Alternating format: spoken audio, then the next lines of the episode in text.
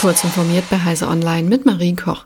Die US-Bundespolizei FBI warnt die Öffentlichkeit vor Erpressungsfällen mit künstlich erstellten oder manipulierten Fotos und Videos, die Menschen bei sexuellen Handlungen zeigen, der sogenannten Sextortion. Diese Gefahr wachse durch die rasante Entwicklung von KI-Tools und ihrer breiten Verfügbarkeit. Das FBI verzeichne seit April 2023 eine Zunahme von Sextortion.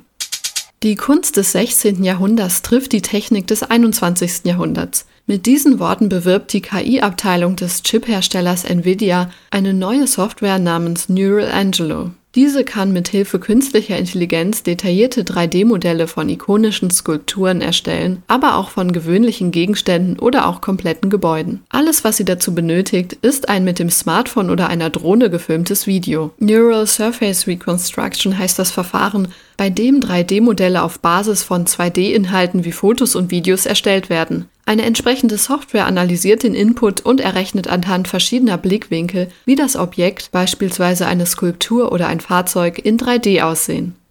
Google hat verschiedene Bereiche des Android-Systems gegen mögliche Attacken abgesichert. Unter anderem das Framework und System sind über kritische Schadcode-Lücken angreifbar. Eine Schwachstelle in der Mali-GPU von ARM haben Angreifer Google zufolge bereits aktiv im Visier. In einer Warnmeldung stufen die Android-Entwickler eine Systemlücke bei Bluetooth-Verbindungen am gefährlichsten ein. Wenn Bluetooth nebst dem Hands-Free-Profile aktiv ist, könnten Angreifer ohne Nutzerrechte an der Schwachstelle ansetzen und Schadcode aus der Ferne ausführen, und das ohne Zutun des Opfers.